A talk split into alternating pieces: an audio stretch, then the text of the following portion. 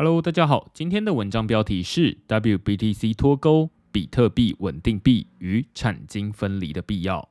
嗨早，完成上一篇文章之后，我原本打算短期内不再讨论 FTX 相关事件，大家都疲劳了。但上周市场传出比特币稳定币 WBTC 价格脱钩的消息，背后原因再度指向 Alameda 倒闭所引发的股牌效应。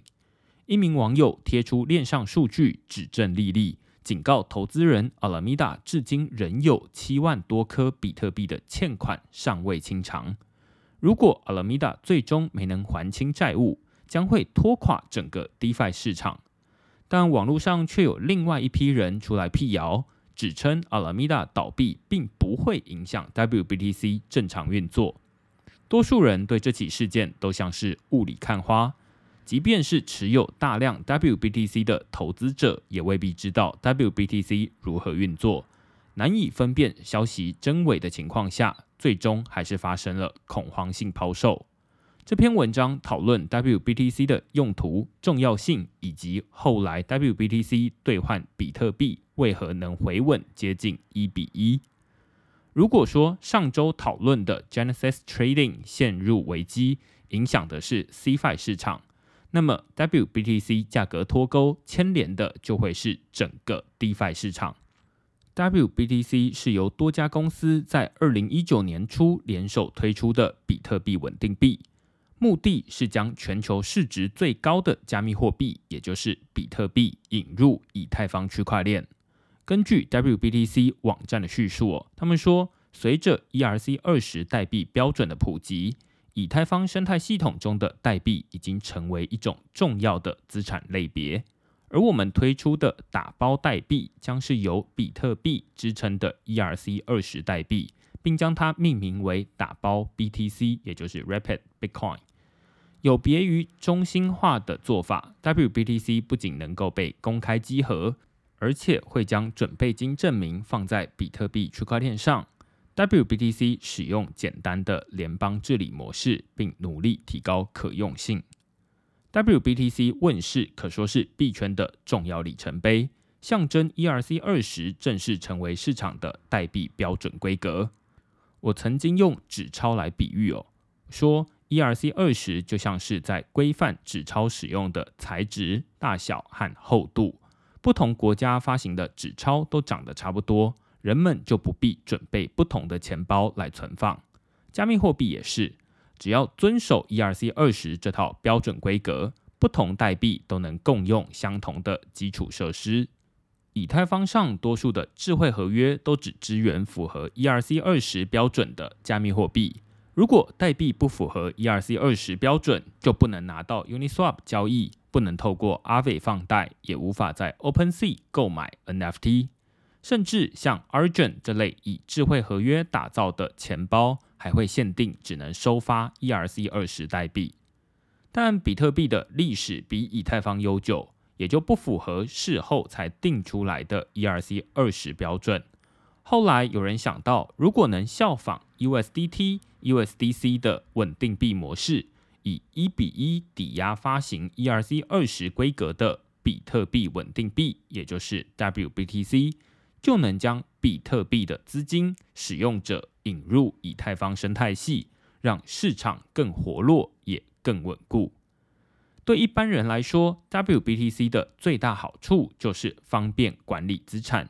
以往投资者如果同时持有比特币、以太币，就必须分别管理两种地址。比特币的地址是以 BC 开头，而以太币的地址则是以零叉开头。现在有人会干脆把比特币全部换成以太坊上的 WBTC，放在零叉开头的地址统一保管。打开 MetaMask 就能一次看到所有资产余额。此外，WBTC 还能帮助人们省下注册交易所账号的麻烦。以往人们得透过中心化交易所才能买到比特币，有了 WBTC 之后，即便是没有注册交易所账号的人，也可以在去中心化交易所，例如 Uniswap，买到价格与比特币接近一比一的 WBTC。进阶投资者甚至会拿 WBTC 当成抵押资产，向去中心化借贷服务 Aave 借出美元稳定币，效果等同于拿比特币向交易所办理抵押借款。WBTC 的用途广泛，在全球主要的交易所都可以自由流通，因而成为全球市值第二十大的加密货币。目前，WBTC 金库内持有约二十二万颗比特币，市值高达三十五亿美元。而以太坊上的 DeFi 总市值大约是两百三十亿美元。如果 WBTC 出了什么差错，恐怕会毁掉半个 DeFi 市场。这就是为什么 WBTC 价格脱钩会受到众人瞩目。十一月二十六日，有人在推特贴出链上数据仪表板 Dune Analytics 的截图，警告投资人赶紧出清手上的 WBTC。图上总共有四栏资料，分别是经销商名称、WBTC 铸造数量、销毁数量以及两者的差额。贴文者指出，Alameda 不仅是 WBTC 的最大铸造者。而且在倒闭之前，还在 WBTC 欠下了一屁股债。如图所示哦，Alameda 总共铸造大约十万颗的 WBTC，却销毁不到三万颗，中间的差额高达七万颗 WBTC。但 Alameda 已经向法院申请破产，如果还有七万颗 WBTC 的债务没有还清，恐怕会使得 WBTC 陷入危机。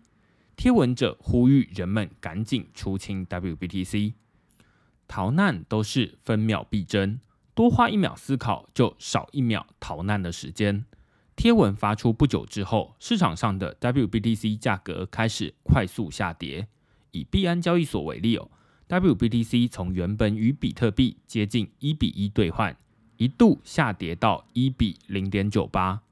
也有人挖出链上数据，指称一个零叉七 B 开头的地址将多达一千三百七十四颗 WBTC 转入 Gate IO 交易所，可能就是正在逃难。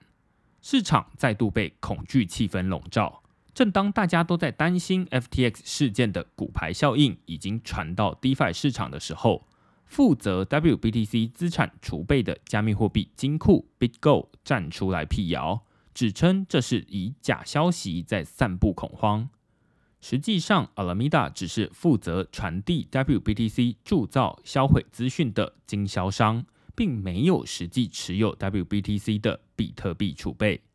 总共二十二万颗比特币储备，目前都安全的存放在以 BitGo 为首的加密货币金库里。而且所有人都可以透过链上数据检查目前的比特币储备以及 WBTC 的发行数量。换言之，这是一场乌龙事件。WBTC 的发行方式很单纯，只要在比特币区块链上的某个地址存入一颗比特币，就可以在以太坊上发行一颗 WBTC。反之，只要在以太坊上销毁一颗 WBTC。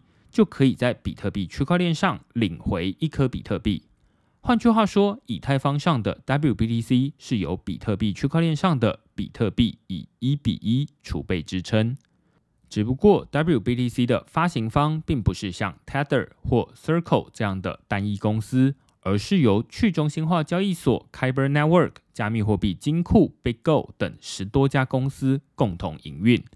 个人投资者。也无法自己发行或销毁 WBTC，得经过 WBTC 的经销商当成中介才行。这就是 Alameda 在 WBTC 扮演的角色。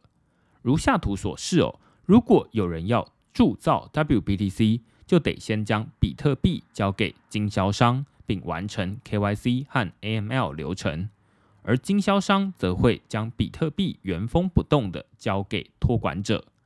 最后才会透过智慧合约发行 WBTC，并由经销商转交给顾客。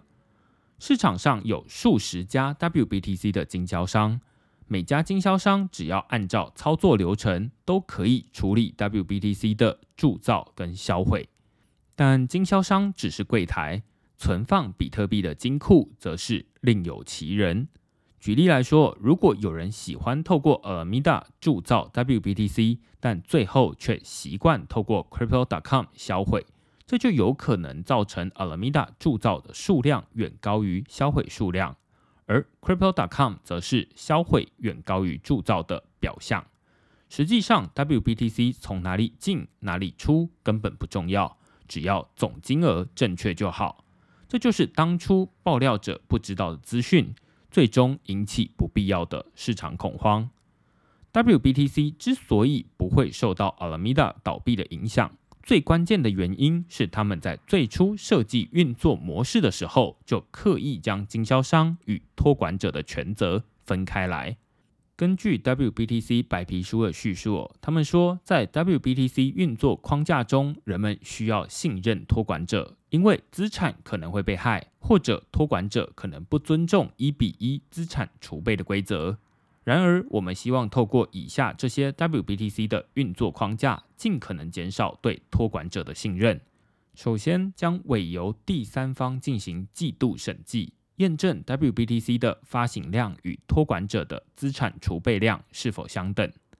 第二，托管者无法自行铸造代币，而是需要经销商发起才行。因此，铸造新代币需要经销商和托管者合力进行。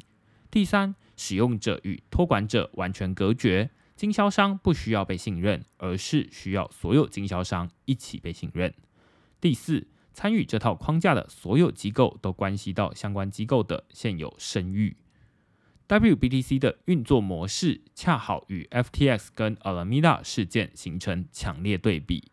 后者因为同时由 SBF 一个人掌管交易、投资与托管三种业务，其中一项业务亏损，都有可能导致私自挪用资产的情况发生。相对之下，提议发行 WBTC 的公司们在事前就料想到，如果发行 WBTC 的经销商跟实际管理比特币储备的托管者是同一人的话，就会有凭空印钞的风险。因此，他们不仅引入第三方审计，定期查核负债与资产，还刻意将发行 WBTC 与托管比特币的工作拆开来，除非多家公司里应外合。否则就无法瞒天过海。说穿了，这就是金融业行之有年的产经分离原则。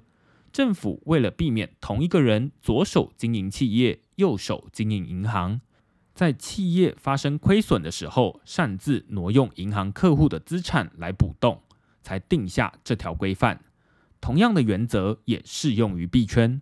表面上是使用者要求交易所提出可偿付证明。但本质上，人们要的并不是那一纸证明，而是希望以机制来约束难以捉摸的人性。